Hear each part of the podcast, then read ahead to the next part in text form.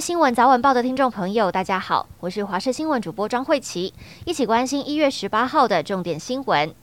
有民众在脸书发文指出，他十四号下榻花莲远雄悦来饭店，并带着妻小使用饭店公共水疗池。结果，当他独自享受水疗池的时候，因为排水孔破裂，让他整个人被吸附在水池底，差一点就溺毙。让他不禁担心，事情若发生在小孩身上，后果不堪设想。对此，饭店紧急发出声明，还原经过，并表示有立刻道歉，请旅客就医，但被婉拒。直到旅客自行报警，且警察到场后，该名旅客才同意就医。饭店也表示将配合执法单位提供相关资讯。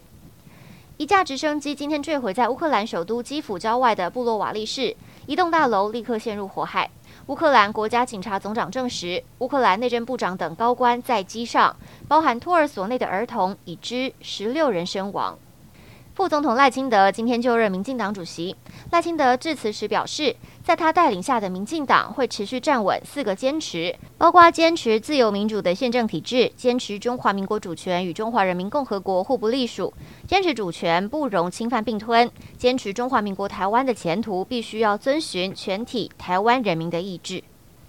关于普发六千元的时程，立法院经济等五个委员会联席会议今天并案审查税收超征全民共享法案。民进党团力挺行政院版本，但国民党团坚持党团版本，其他党团也各有意见，条文全部保留送党团协商。民进党团总召柯建铭表示，条文全数保留出委员会进入冷冻期一个月，依程序最快要到四月份才能发放。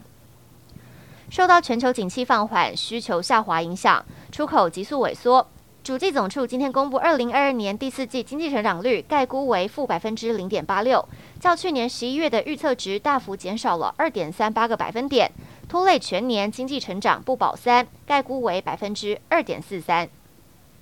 基隆市警察局第三分局多名刑警被爆出为帮派大哥庆生。市警局今天公布惩处，包含分局长林文玉在内，共十三名警职人员遭到惩处。负责邀约参叙的郑信小队长记过两次，并改调制服警员。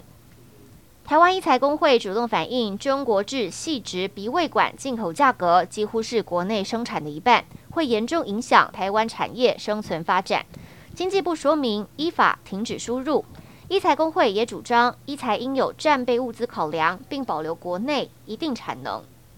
迎接三月开打的世界棒球经典赛，中华队在一月二十九号就要正式开训，进入备战状态。而这批年轻的中华队将由中信兄弟看板球星王威晨来担任新台湾队长。说起当初接到林月平总教练的队长邀约电话，王威晨坦言，当下完全不犹豫就答应，因为这是最荣耀的事。